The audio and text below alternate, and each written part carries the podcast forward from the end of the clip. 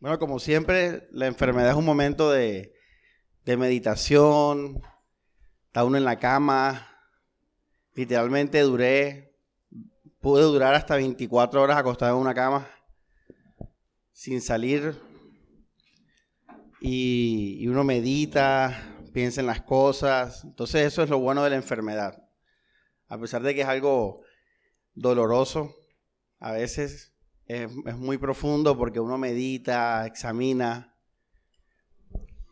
Y bueno, confirmé que, que definitivamente estamos, esto no es una iglesia que está comenzando, eh, es una iglesia que está, la palabra es, eh, que está perseverando es una iglesia que está perseverando. Una iglesia que está comenzando, empieza y tiene poquitas personas y va creciendo. Nosotros ya pasamos esa etapa. Eh, nosotros, al contrario, lo que hicimos con toda la gente que hemos tenido es avanzar, sea en la práctica o en la teoría, y eso ha hecho que hayan pruebas y es lo que ha hecho que la gente se, se vaya y se quede. Entonces, para tú tener una iglesia como esta, tienes que tener muchos años de experiencia en la vivencia y en la predicación. ¿Se entienden?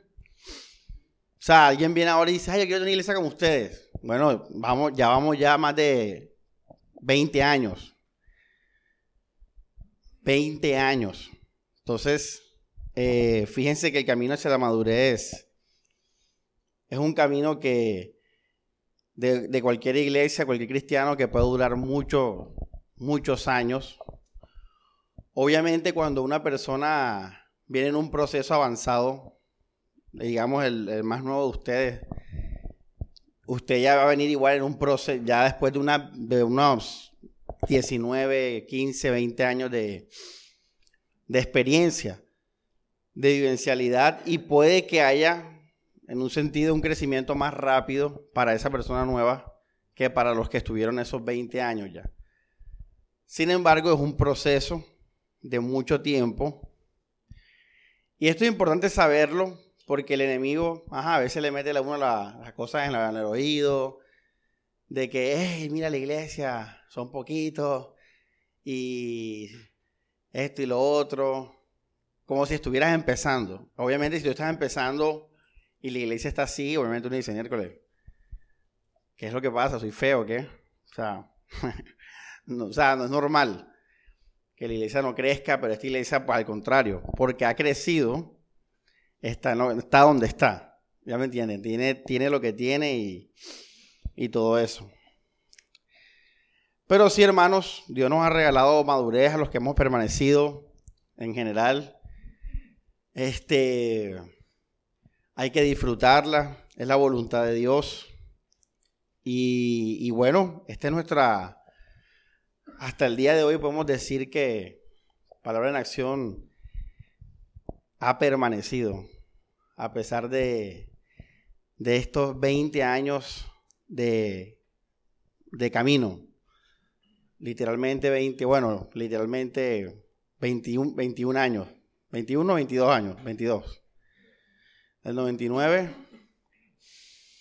Y todo lo que se empezó a vivir, este, eh, mis hermanos y los Pérez, que somos los más viejos, desde el año 99, todas las divisiones que hubo, todas las peleas, los triunfos, los perdones que tuvieron que haber, o sea, desde por allá está la madurez de nosotros. Desde por allá Daniel como un niño tuvo que tomar decisiones allá en el 2002, en el 2003. Stephanie tuvo que tomar decisiones como un adolescente. Yo también. Entonces fíjense, o sea, la iglesia no es algo de ahora. Estamos desde hace 21 años en el juego de la iglesia. Y eso es lo que nos ha llevado a donde estamos. Ya tú no le puedes quitar a, a Stephanie, a, los Pérez o a Daniel a mí, no nos puedes quitar eso. O sea, si tú nos quitas esa época, no estaríamos en, ahora. Y así, los más viejos, después los que se añadieron, Ludis y Liz, y así, hasta los, hasta los más nuevos. Y si le preguntamos al más nuevo, ¿qué has experimentado tú? Entonces va a decirte, no, experimenté que se fueron estos, estos personas por este tema, experimenté esto y lo otro, ya, listo, ya ves. Pero si le preguntas al más viejo, ¿cuántas veces ha tocado perdonar, arrepentirse, tomar decisiones, consagrarse, amar, etcétera? Entonces, la lista exactamente. Pero, repito, dice la leíamos el domingo, el que, se, el que persevera hasta el fin que será salvo. El que permanece hasta el fin será salvo. Hay que permanecer y bueno, el, regalo que Dios nos ha dado ha sido grandísimo. Ya ha sido grande que es, es la perfección. ¿Qué es la perfección? ¿Qué es el alimento sólido? Ya, ¿qué es eso? Pues es una sola cosa, se llama Jesucristo. Para los que se preguntaban qué, qué, es, qué es la madurez, cuando Pablo dice, hey, están tomando leche, tienen que ya tomar alimento sólido. ¿Qué es el alimento sólido? Es, es Cristo. Ahora, cuando hablamos de que es Cristo, es la obra de Jesús. Es comprender esa obra de Jesús. Y sí, todo, todo tiene un epicentro en la comprensión, en la mente. Este, obviamente hay un fruto en las obras de una persona que, que conoce a Cristo y conoce el Evangelio. Y es una persona libre. Eso es el, fruto y por eso es eh, muy, muy raro que, que muchos de ustedes se encuentren con situaciones así de pelea o de discusión con, con una persona madura en la fe. Es muy raro, es difícil. Una persona madura en la fe, sí, igual coge rabia, puedes pelear con él en un momento, pero es libre. Y como es libre, tú no, tú no, tú no, tú, no eres dueño de su vida. Tú no, puedes hacer nada con su vida. Entonces, por mucho que tú trates de fastidiarla, la persona va a estar bien porque es libre por Cristo y tú no tienes nada que ver ahí. Y eso lleva un fruto. ¿Cuál es el fruto? Que, la, que esa persona nunca va a ser causa de división. El espiritual. Que es lo que hablaba Daniel el, miércoles. Daniel, yo veo que se enfatizó mucho en, en ciertas obras y acciones de madurez. Y es verdad, Pablo dice que er-, eran carnales, y fíjate, eran inmaduros, porque estaban peleando por doctrina y dividiéndose. Y claro, sí, tiene sentido, lo evidencia. Una persona que es libre en Cristo, que conoce ese evangelio de la gracia, ese alimento sólido, por ser libre, él nunca va a ser, repito, causa de división porque él va a recordar aquel versículo que dice, si alguno tiene queja contra otro, pum, perdona, suelta, pero porque es libre, porque él en verdad, verdad, está completo en Cristo. Así que el fruto de la madurez también se va a ver reflejado en las acciones y en las obras. Ya somos personas libres. Pero bueno, vamos a el camino para eso. Y quiero empezar con el huerto del Edén. No hay que leerlo. O sea, ustedes saben la historia. Eh, el, y fíjense, parte de, algo, de algo que es leche es saberse la Biblia. O sea, saberse la Biblia es algo básico. Ya, una persona que no se sabe la Biblia no puede aspirar a, a madurar, porque la madurez, como les dije, tiene que ver con conciencia, y esa conciencia se basa en la escritura. Una persona que no conoce la escritura, ya, entonces eh, tiende a pasar, hermanos, que entre uno más maduro en la fe usa menos la Biblia en su lenguaje, la usa menos. O sea, habla más lo que dice la Biblia, no, no de la Biblia como que, hey, mira, tal versículo, porque ya él pasó por ahí, ya sabe todo eso. Esto es un ejemplo. Por ejemplo, tenemos dos opciones ahora. O leemos Génesis o parafraseamos Génesis. El que sabe lo que dice Génesis puede parafrasear Génesis y no tiene ningún problema. Pero el que no sabe lo que dice Génesis, le van a meter los dedos en la boca. Y mucho peor, cuando esté solo, no va a haber campo de acción de meditación y de crecimiento, porque no hay Biblia en su mente. Por eso eso de que la gente lea la Biblia es de niños. Es básico. Todos tenemos que pasar por ahí. Si usted es flojo con la Biblia, uh, hermano, usted está, está en pañales. usted no aspira a madurar en ningún sentido. Porque ya saben que la palabra de Dios está ligada a la escritura, viene por la escritura. Bueno, paréntesis ahí, pues. Yendo al huerto del Edén, vamos a parafrasear. Dios creó al hombre, creó a la mujer, y les dijo, pueden comer de todo árbol del huerto. Pueden comer de todo árbol del huerto.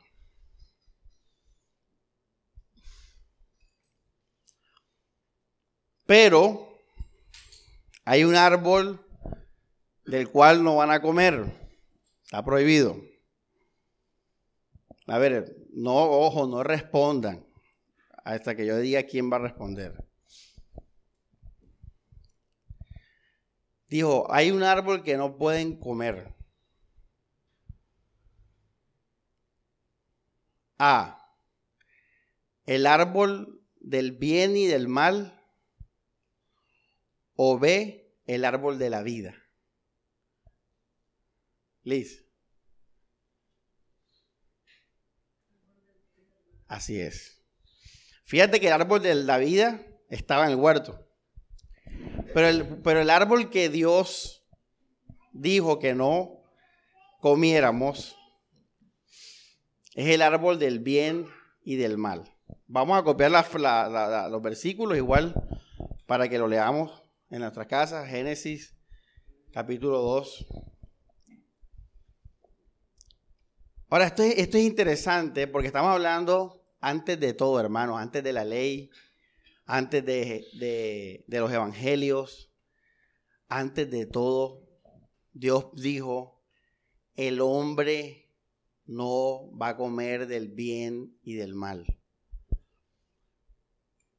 Esto es bien interesante, porque quiere decir que cuando Dios crea al hombre, Él lo crea sobre el bien y el mal. Por ejemplo, nosotros necesitamos del agua, dependemos del agua. El ser humano, Dios lo hizo así. Pero en el caso del bien y el mal, Dios no nos hizo necesitados ni dependientes del bien y del mal. No era necesario.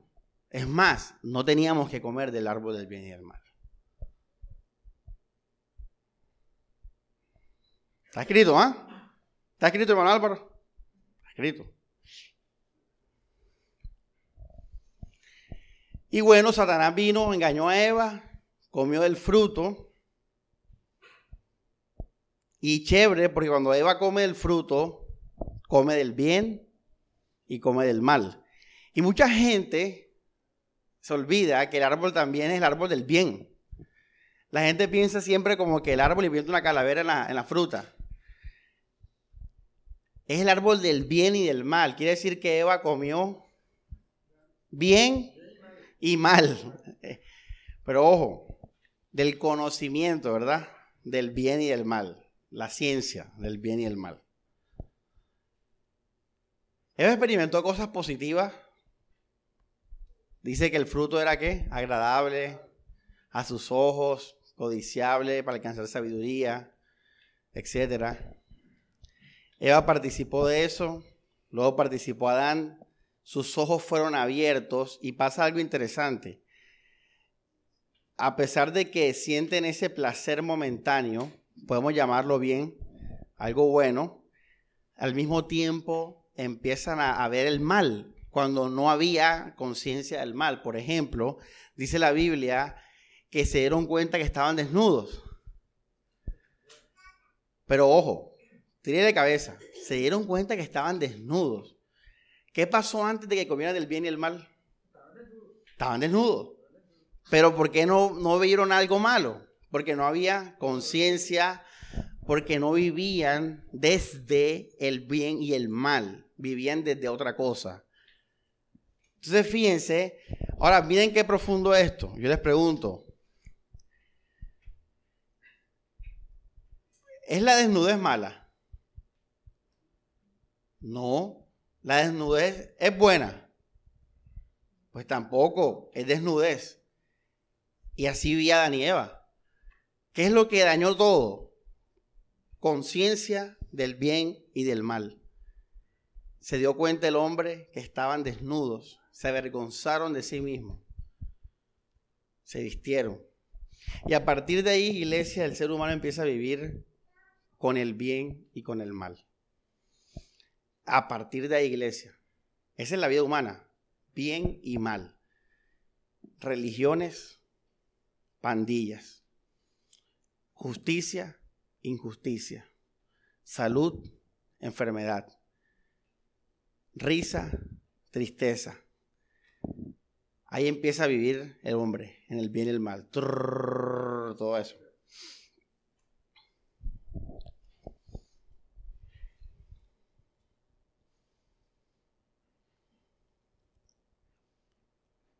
Cuando nosotros vamos a Cristo, Cristo nos vuelve a llevar antes de la caída. Cristo no nos lleva al bien y eso es otro gran error que hay en la religión. Si Cristo nos lleva al bien, nos volveríamos cualquier otra religión. Porque la religión, hermano, es algo bueno, hace parte del bien hace parte del bien, la religión. Y por eso incluso el mundo lo reconoce. Cristo no, vino a, a, eso, Él no vino a traernos al bien. Y obviamente mucho menos al mal, obviamente, ya. Por eso cuando Jesús llega a la tierra, Él no tiene nada que ver con lo del hombre ni con su religión, ni con sus tradiciones, ni con sus dichos, nada. Él dice, yo vengo de arriba, yo vengo del cielo, mis palabras son de vida, ustedes son de la tierra, sus palabras son eh, vanas. Yo soy el pan de vida, yo soy el camino, la verdad y la vida. Él no dice, hey, este es el camino. No, él dice, yo soy el camino. Jesús, la persona, no es un bien, no es una religión más. Es la vida misma. El cristiano maduro vuelve o tiene que volver, y eso lo prediqué ya hace unos dos años, tiene que volver a estar como Adán y Eva antes de comer del árbol del bien y del mal. Vivir así. Pero para tú vivir así, lo único que puede, que puede ser es una relación con Dios. Una relación con el Señor. Y vamos entonces a la a, cómo, cómo, es este proceso en la vida ya práctica del cristiano. Todos nos hacemos cristianos pensando en el bien. Ojo esto, fíjense. O sea, la mayoría de nosotros, hermanos, nos hicimos cristianos por el bien, así, por, por pensar en el bien. Hey, voy a ser una buena persona, voy a dejar de pecar, quiero ser salvo, quiero el buen camino, quiero dejar el mal camino, etcétera. O sea, todos empezamos con eso, ya. Y cuando nos metemos a la iglesia, hermanos, y empezamos a caminar en la fe, entonces empezamos a hacer algo que se llama obedecer a Dios, a cambiar nuestras, nuestros hábitos de vida, nuestras costumbres, y empezamos a obedecer a Dios. Y empezamos a sentirnos cristianos. Hey, ya yo soy cristiano, ya yo, ya yo no hago esto ya yo no fumo, ya yo no ando con estas personas. Así empezamos todos la vida cristiana. Y eso está bien, iglesia, ojo. Eso está bien. Es más, eso es lo que se llama inmadurez.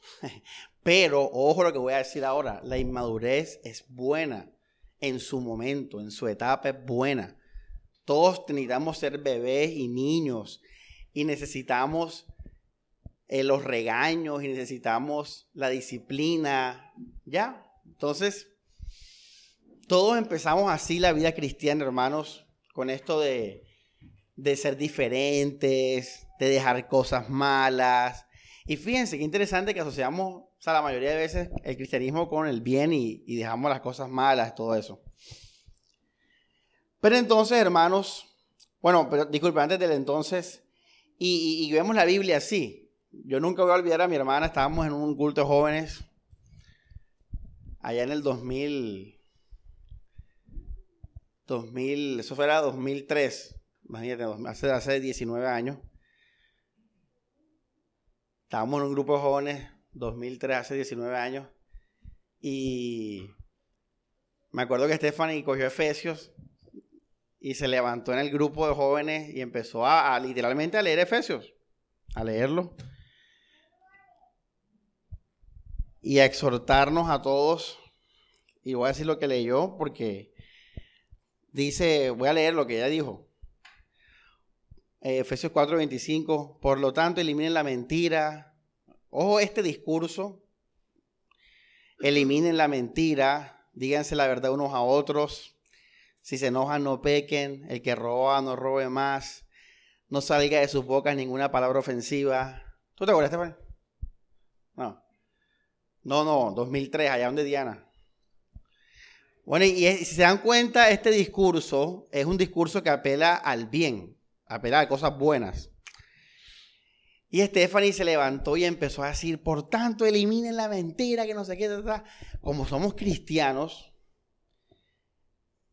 vemos la Biblia así, como un, como un código de, de, de tenemos que ser así en verdad, somos cristianos y todos nos sentíamos así como, eh, wow, o sea, qué palabra de Dios, así, somos cristianos. Y mira que todavía así se predica hoy en día, hey, tú eres cristiano y tienes que dejar esto y dejar aquello y portarte así, portarte asado.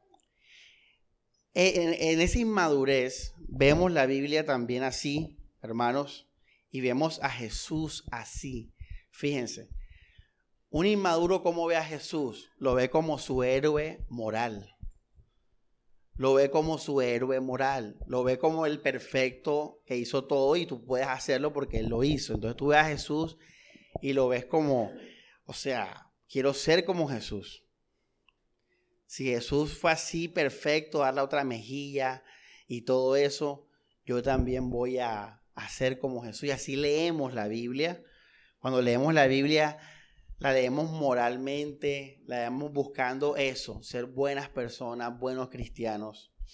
Y todo eso es inmadurez. Todo eso es inmadurez. Pero ojo, una inmadurez que no buena, normal. Todo el mundo pasa por ahí y en eso, hermanos, viene algo importante y es la falla, el fracaso. El fracaso. El fracaso es algo que también viene natural de, esta etapa, es lo que rompe esta etapa. Y es cuando tú te vuelves un joven, Cuando ya tú viene la universidad, cuando viene el novio que te gusta, cuando ya estás trabajando, cuando ya tienes hijos, cuando viene la vida real, cuando te enfrentas con tus pasiones y ahí y te das cuenta que eres un pecador. Fíjate, tú dices, ven acá, pero yo me bauticé, yo hice un pacto con Dios, yo oro, yo busco a Jesús como mi héroe. Pero tú ves tu realidad y ves tu lujuria, ves tu, tu codicia, ves tu fracaso. Ya. Ahora, en esta etapa, mucha gente deja la fe. Fíjense, mucha gente deja la fe aquí en esta etapa. Deja la fe porque, porque dice, no, o sea, me quedo con el mundo. Me di cuenta que me gusta más el mundo y, muchos aquí se vuelven mundanos. Pan, listo.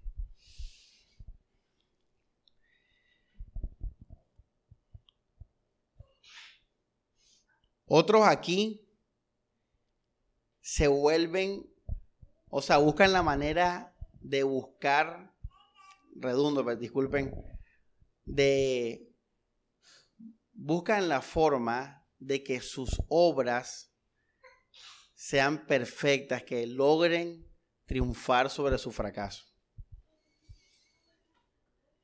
¿Entendieron eso último?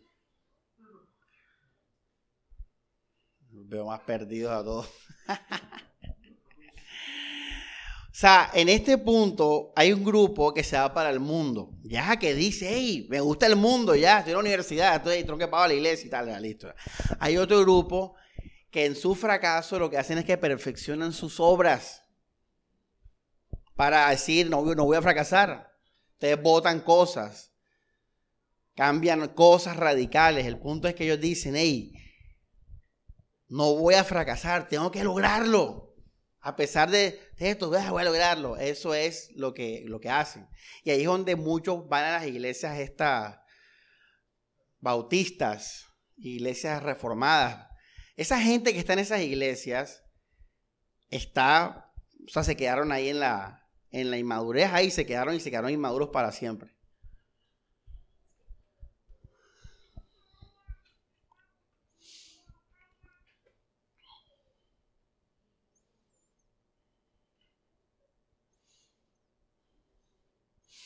Y hay un grupo tercero de personas que, como Pablo, no va ni a las obras a perfeccionarlas, ni se va para el mundo, sino que mira a Cristo. Mira a Cristo, o sea, simplemente mira a Cristo. Y ese es el punto. Fíjense que uno puede durar muchos años y no entender el Evangelio. El Evangelio no es algo que es teoría, hermano, eso es algo que se entiende en, la, en el Espíritu. Y sabes algo, para tú entender el Evangelio, espiritualmente tienes que sentir y saber que Dios te ama siendo un pecador. Entonces fíjense cómo, cómo el fracaso es necesario para llevarnos a Cristo Jesús. Realmente. Como les digo, la mayoría de personas o se van para el mundo o eh, están en, en religiones reforzadas en buenas obras. Y ambos se pierden algo maravilloso y es Cristo.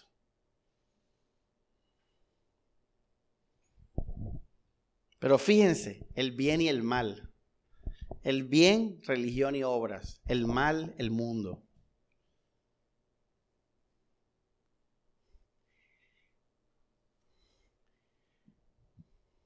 Es la hora, y todavía hay muchos cristianos inmaduros que viven en el bien y el mal.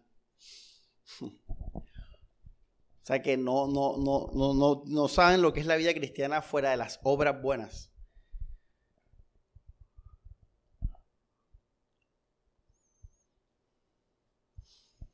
Por eso lo maravilloso de todo este tema es que la gente que llega a la gracia es la gente que de verdad, verdad busca a Jesús de verdad, verdad se rinde ante el Señor. Porque cuando tú ves tu fracaso, y tú amas a Cristo, la combinación de esas dos cosas es humillarte ante Él y es clamarle a Él. Y dice la Biblia, todo aquel que invoque el nombre del Señor será salvo. Pero para tú invocar el nombre del Señor, tienes que llegar a ese punto del fracaso. Y eso está en la Biblia en Romanos 7. Romanos 7 es, es el fracaso del cristiano, del, del religioso, es el fracaso del bien. Yo lo llamo así. Es el fracaso del bien. Vamos a, leerlo.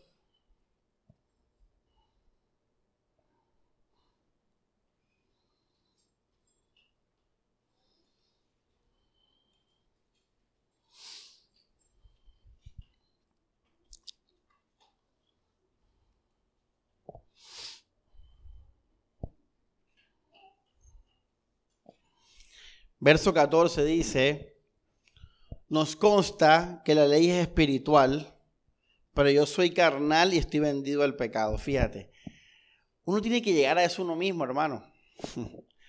Uno tiene que llegar a eso en conciencia propia. Y uno dice, ven acá, bueno, la verdad es que yo, yo soy un carnal. Dice, lo que realizo no lo entiendo porque no hago lo que quiero, sino que hago lo que detesto.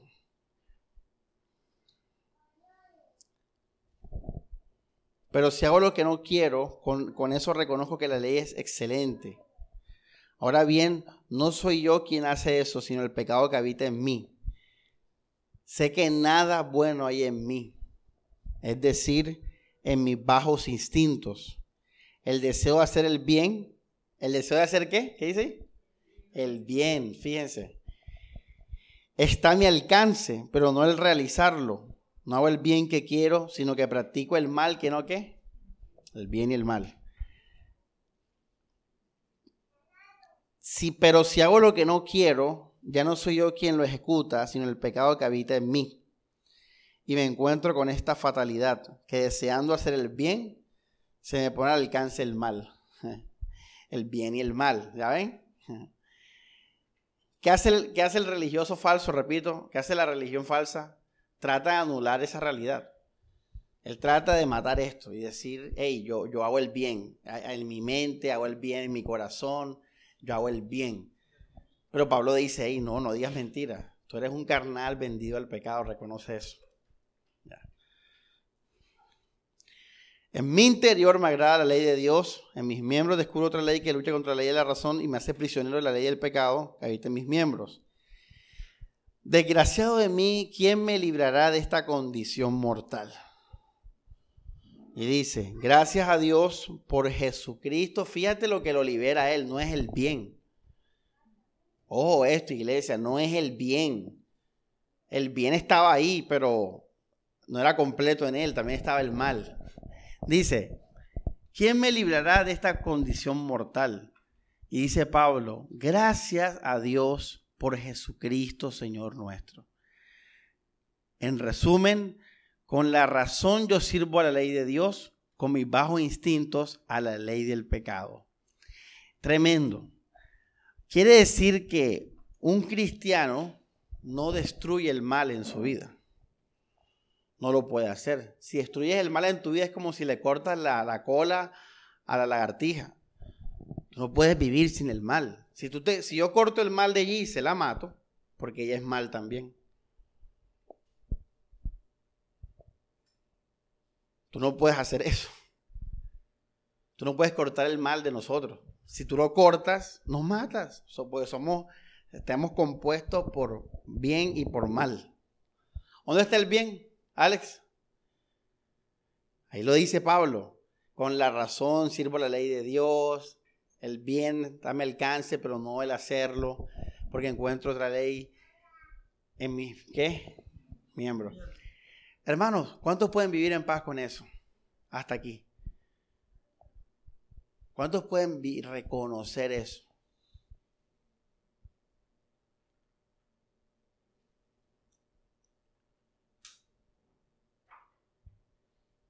¿O cuántos van a insistir en el bien.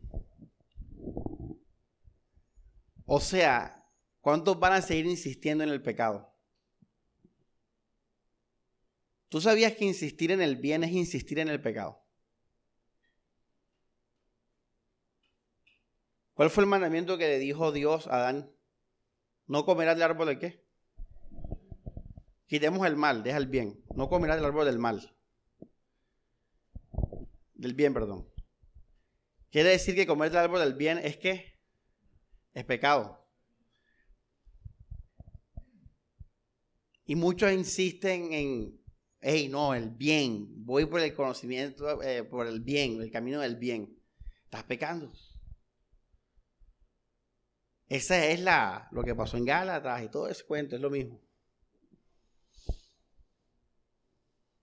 Estaba Pedro allí ayunando, Jesús apareció con los animales impuros. Yo me acuerdo que leía a Mari el versículo, porque a veces uno no, se le olvida lo importante que es para los judíos la comida. Y Jesús dice, eh, Dios dice en Levíticos, eh, no comerás estos animales, sino es abominación, abominación.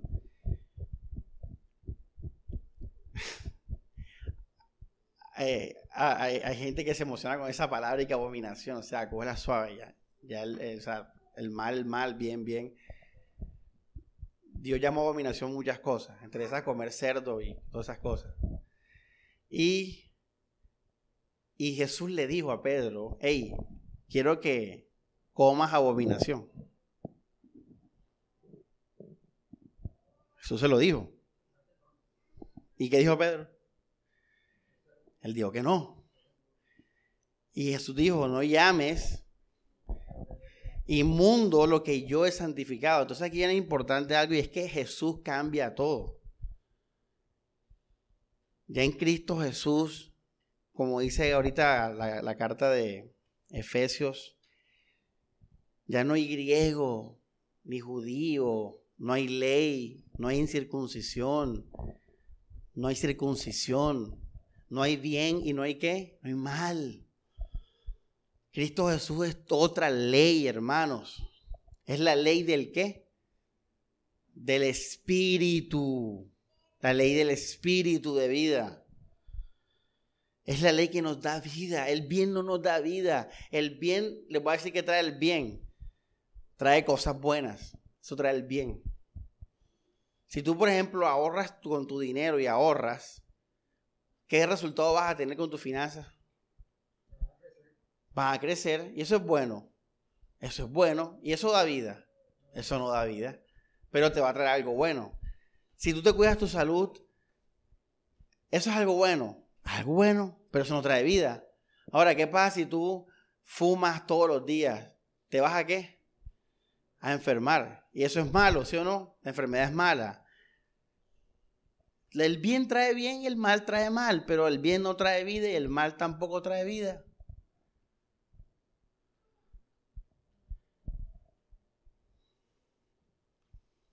Por eso Pablo dijo, para mí el morir es qué? Ganancia. ¿Cómo así, Pablo, que algo malo es bueno? ¿Cómo así que vivir en, escasez es bueno en Cristo Jesús? Es que en Cristo Jesús no hay bien ni mal, hay vida. Hay vida.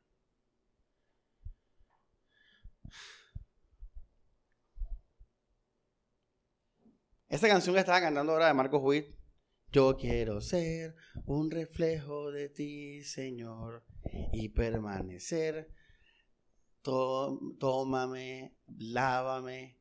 ¿Es una canción de inmadurez o de madurez? ¿Por qué?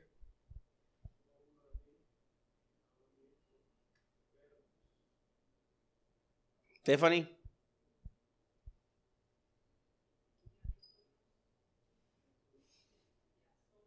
Así es. Esa es una canción de inmadurez. O sea, el que está cantando esa canción es una persona que no ha conocido todavía el reposo. Por eso él dice, lava. Pero es una canción buena de un buen inmaduro.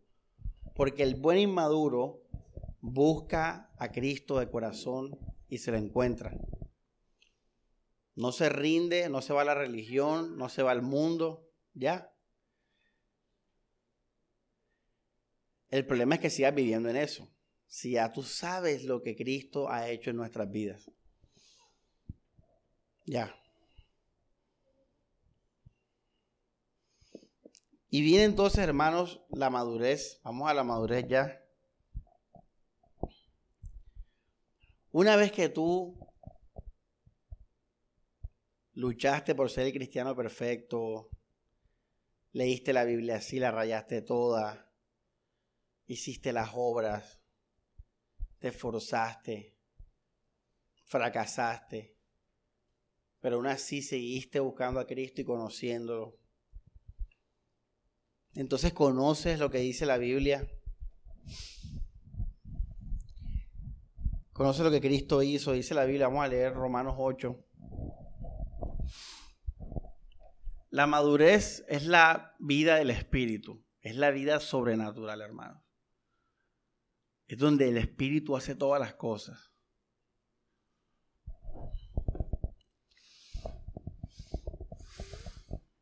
Verso 10 dice, pero si Cristo está en ustedes, aunque el cuerpo muera por el pecado, el espíritu vivirá por la justicia.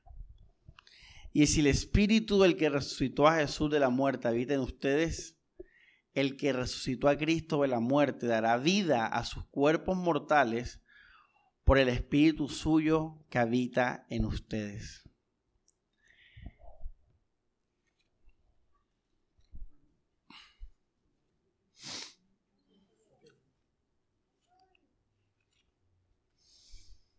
Y vamos a Colosenses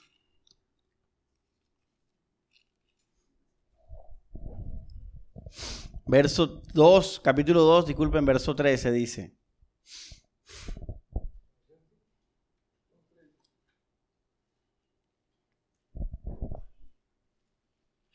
Disculpen, 2.8, 2, 2.8, sí.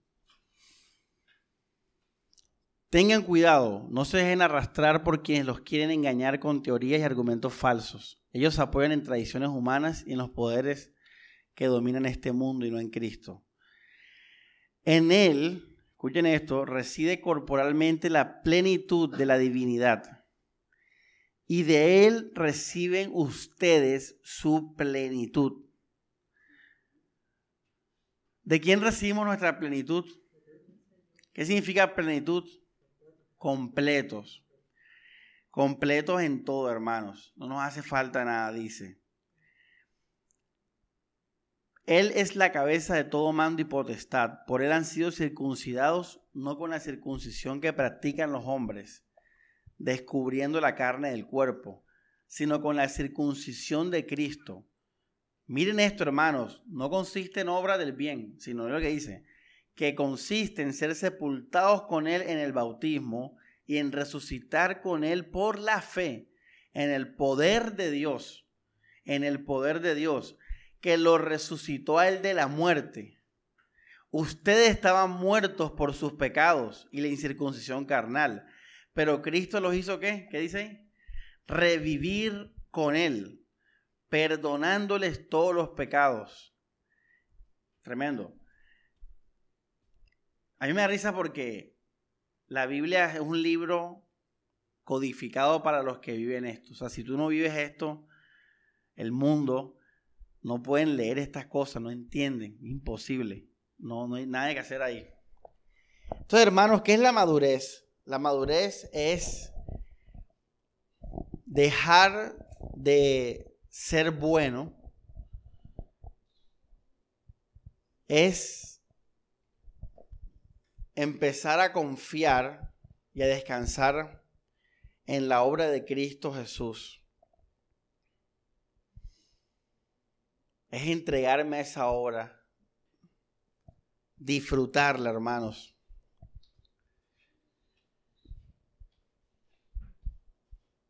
Y ahí, hay dos, ahí van a pasar dos cosas. Una es que si tú eres un cristiano de verdad y amas al Señor, el poder de Dios te va a liberar. Ya, y esto es algo que ningún pastor puede hacer nada al respecto. Ninguna teología, ninguna iglesia. Esto es algo que es sobrenatural de parte de Dios. Ya, tú lo único que puedes ver es el fruto. Puedes ver es el fruto ya, pero en la persona y en ti. Pero tú no puedes coger que hay el poder de Dios, no, no. Eso ya es algo. Y lo segundo es que tú no amas a Dios de corazón. Tú no lo amas de corazón y pues sigues igual que cualquier otra religión. Ya, la misma cosa. Eh, con otro, otra máscara ahí. Pero sigues una persona, sigues una persona dependiente del hombre, de la, del dinero, de la salud, de la vida de esta tierra, de ti mismo, del ego, lo que sea. Ahora, cuando tú eres libre, tú dices, miércoles, no tengo nada que hacer. No tengo nada que hacer. O sea, antes tenía que levantarme y hacer cosas. Es lo que me han enseñado, pero ¿dónde, estoy? ¿Cristo es mi qué? ¿Mi play? No tengo que hacer nada. Ya no tengo que hacer nada. Y les voy a decir una frase interesante. No lo puedo colocar en redes porque imagínate, escandaloso. Pero los mismos elementos que hacen que un mundano se suicide son los mismos elementos que hacen que un cristiano viva feliz en la tierra.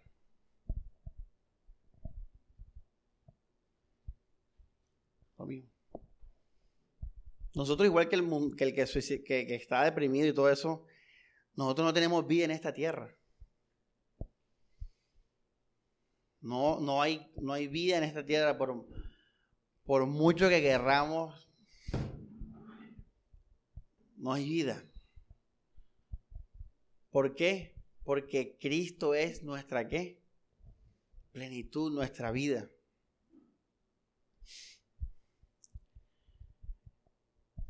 Cuando tú vives así, tú te levantas y tú estás lleno de ese amor y de esa gracia. Y lo único que te puede hacer tropezar a ti es la mentira, es que te hagan dudar de esta realidad. Por eso la batalla del cristiano ya no es entre el bien y el mal. La batalla del cristiano es por Cristo en su mente. Nuestro esfuerzo, nuestra pelea está aquí en la mente, en no desviarnos de la fe, de lo que Cristo hizo, de sus promesas. Esa es nuestra batalla, no son las obras. Por eso Pablo dijo, aquí mismo en Colosenses, verso 8, 2, 8, tengan, tengan cuidado, no se dejen arrastrar por quienes los quieren engañar con teorías y argumentos falsos. Ajá, pastor, ¿y el bien y el mal qué? Les voy a explicar qué, qué sucede con respecto a los versículos como el que leímos ahorita en Efesios y eso.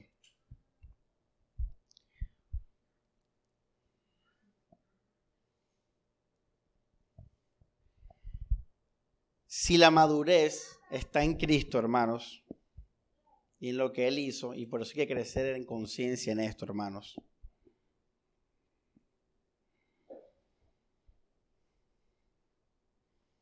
Y la batalla está en la mente. Entonces,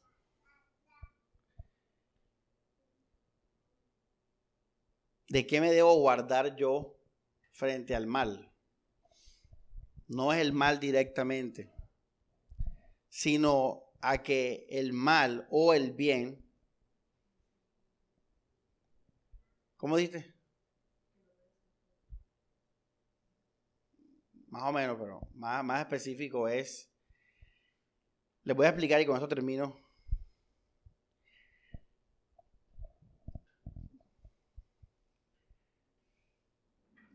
¿Qué leímos en Colosenses ahorita, iglesia? Hablamos de dominio y poder, ¿ah? ¿Se acuerdan? Dominio y poder de Jesucristo, ¿se acuerdan? Colosenses 1, Él es la imagen del Dios invisible, primogénito, todo fue creado por Él y para Él. Hermanos, en Apocalipsis, Cristo es el Señor. Ese es el mensaje de Apocalipsis. Cristo es el Señor. Les voy a decir cuál es el peligro, iglesia. En la madurez, nosotros no podemos hablar sino de defender y proteger el señorío de Cristo en nuestra mente. Cuando nosotros vivimos como Cristo, como, con Cristo como Señor, vivimos con esa vida y ese reposo. Cuando la Biblia nos habla de dejar los pecados y ciertas cosas malas, los creyentes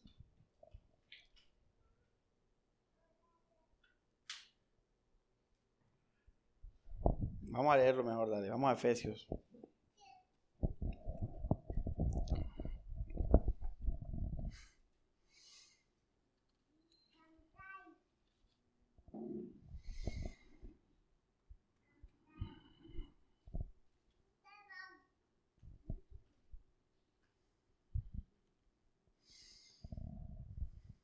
Dice Efesios 4, Versículo 22 dice, despójense de la conducta pasada del hombre viejo que se corrompe con sus malos deseos. Renuévense en su espíritu y en su mente. Y revístanse del hombre nuevo, creado imagen de Dios con justicia y santidad auténticas. Esto es nuestra batalla diaria, hermanos. Esto es nuestra batalla diaria. Esto, 23 y 24. Ahora mire el 25. Por lo tanto, elimine la mentira. Allá, listo. Demás.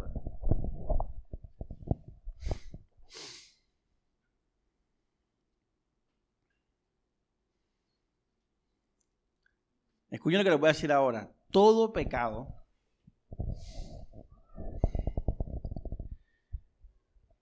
quiere dominar, quiere ser Señor.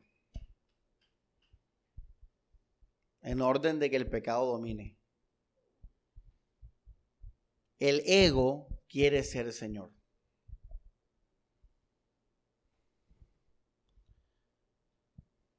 El bien quiere ser Señor también. Y donde nosotros lleguemos a darle el trono al, al bien o al mal, hermano, perderemos el flujo de la vida. Porque Cristo es el Señor. Porque todo reside en Él, nuestra plenitud, nuestra vida. Entonces, muchas personas, la mayoría, hacen las cosas como esclavos, creyendo y pensando que van a ser felices, pecando, comprando, teniendo o siendo. Y Pablo dice, hey, ya ustedes son libres en Cristo. Así que dejen de hacer aquellas cosas que hacían para obtener vida. No tienen necesidad de eso. Ojo lo que estoy diciendo. No tienes necesidad de casarte. No tienes necesidad de fornicar. No tienes necesidad de tener tanto dinero. Eres libre en Cristo Jesús. Recibe eso. Descansa en eso y verás cómo el poder de Dios te llena. Pero fíjense, hermanos, y de ahí les pregunto, ¿cómo ustedes ¿Con qué motivación hacen las cosas en el día a día?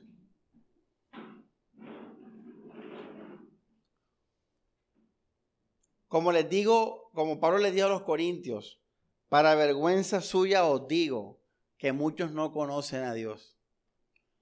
O sea, muchos de ustedes ahí sentados, hermanos, se levantan y no piensan en Jesús. No viven en Jesús, no viven para Él.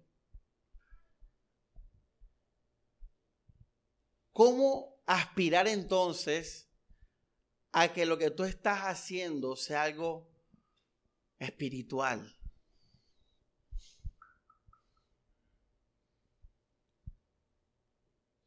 Ahí Pablo habló de esas cosas.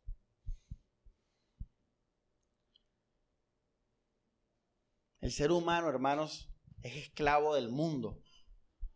El ser humano se levanta, como les digo, luchando para agradar a una persona, para obtener el amor de una persona, para lograr un trabajo, para lograr y están felices. Creen que esa es la vida. Pero Jesús dijo, no, eso no es la vida. Un maduro así actúa frente al bien y el mal. Simplemente los hace, pero él no deja que lo arrastren a que dominen.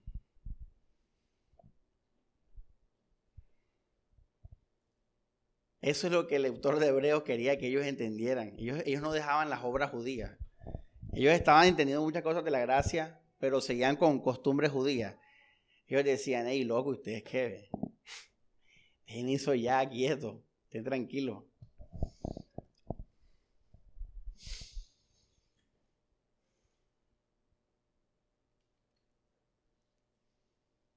Oye, ay, el prójimo y eso y qué. No, hay, sé, sé, lo que tú, sé lo que tú eres y ya, no, ni que decirte ni que ames. Porque el que está lleno de Cristo y de ese amor va, va, va qué? Va a amar. ¿Y el amor qué? ¿No hace qué? Más al prójimo. Eso, hermanos, ser una persona madura en la fe es una persona que está completa en Cristo, que vive para Cristo.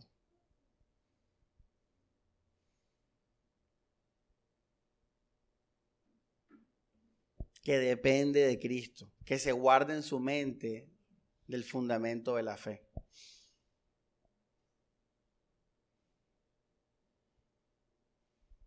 El pecado es como un semáforo en rojo. Esta es otra frase polémica.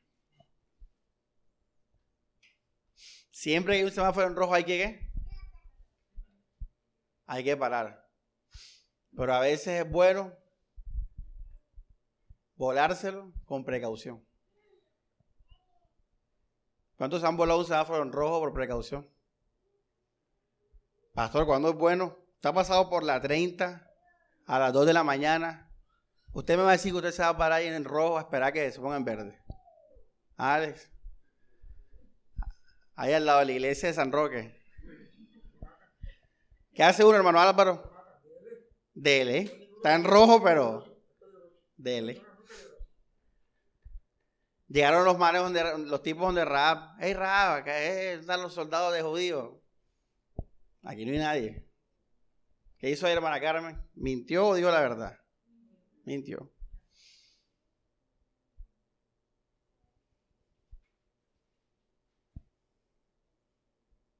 Pero para tú poder vivir en eso, tú tienes que amar, hermano. Una persona que, que, no ama a Jesús, que no lee la Biblia, que no ora, que, está desenfocada, que es mundana, o sea, ¿qué, qué vas a hacer ahí? Obviamente es un libertino.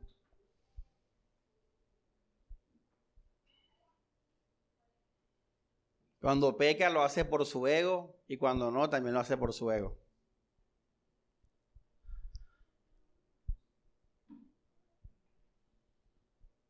Con la práctica y el uso de los sentidos del bien y del qué? Y del mal.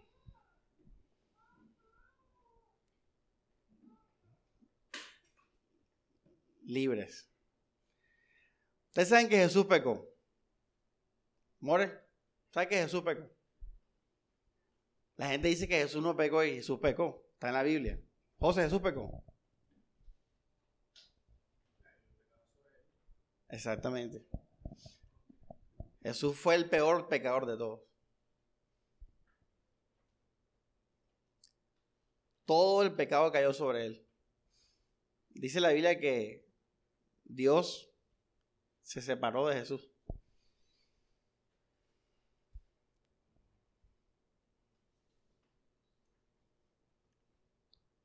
Entonces, hermana Carmen, para la vida, para la práctica, ya para el día a día, ¿qué tenemos que mañana y todos los días cuidar en nuestra mente y corazón? Ah, Elías, ¿qué dijiste? Exactamente. Enfocarnos en eso, en ser de Cristo. En que nuestro corazón cada día esté más purificado del mundo, del pecado, libre de las personas, de nuestras parejas.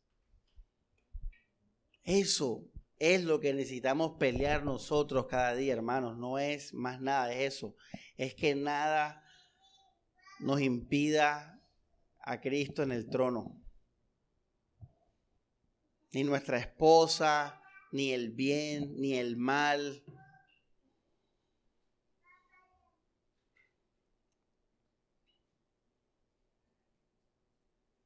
nada de este mundo. ¿Sabes por qué, iglesia? Te lo digo y termino con esto. Porque si tú en verdad vives solo por Cristo y para Cristo, hermano, vas a ser libre, iglesia. Vas a ser libre. Y cuando somos libres y felices en Cristo Jesús, adivina qué estamos haciendo.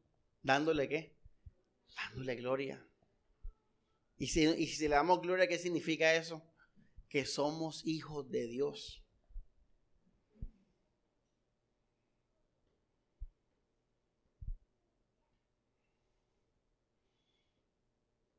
Así, hermanos, hacia la madurez. Empieza en tu proceso.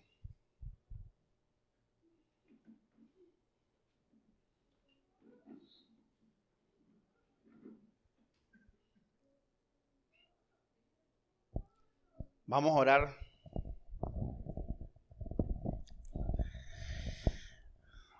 Dios Padre, gracias Señor por tu palabra, Dios. Nos encomendamos a ella, Dios. Sé que son mensajes, Dios, difíciles de entender. Que deje entendimiento, Señor, a los de corazón puro, Dios para tu gloria, Jesús. Es para que todos comprendamos, Señor, lo grandioso, lo valioso, Señor, que lo que tú nos has dado, Jesús. Gracias por la oportunidad de escuchar la enseñanza, Señor. Sé que al escucharlas, ya ahí estamos recibiendo gracias, Señor. Ya que no todo el mundo, Señor, Enseña esto, Dios, por temor, por miedo, por un negocio, por una institución, Señor. Te damos la gloria a través de la vida que nos da Jesús. Te damos la gloria a través del, descanso que tenemos en la cruz, Señor. Señor, que ese poder sobrenatural siga actuando en los creyentes, siga actuando en nuestras vidas, Señor a medida que vamos dándote gloria, Señor, honrándote, Dios, y comprendiendo más tu palabra, Señor.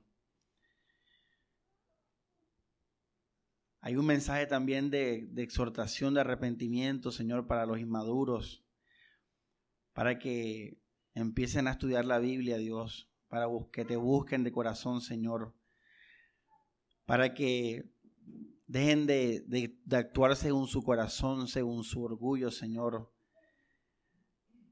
Sus inmadureces, Dios. Que miren, Dios, que hay un, hay un camino abierto, Señor, en ti, Jesús, que es real, Señor. Que dejen de perder el tiempo, Señor, y dejen de hacerse mal a sus propias almas. Porque al final, Señor, el que, el que goza esto es uno mismo y el que no también, Señor. Por eso, Dios, que no, no sean más dañinos con sus almas, Dios, y, y miren al cielo, Dios, y no se engañen, Señor, y en verdad sean libres en ti, Jesús. Gracias por el poder del Evangelio, aunque hoy no lo hablamos, Señor, a profundidad y en amplitud, Dios. Ya lo hemos hablado, Dios. Y gracias, Señor, porque cada vez que obra en nuestras vidas, vemos más el poder de esa obra que hiciste en la tierra, Señor. De abrir el velo, Dios. De, de cruzar ese camino por nosotros, Señor. Y darnos comunión con el Padre, Señor.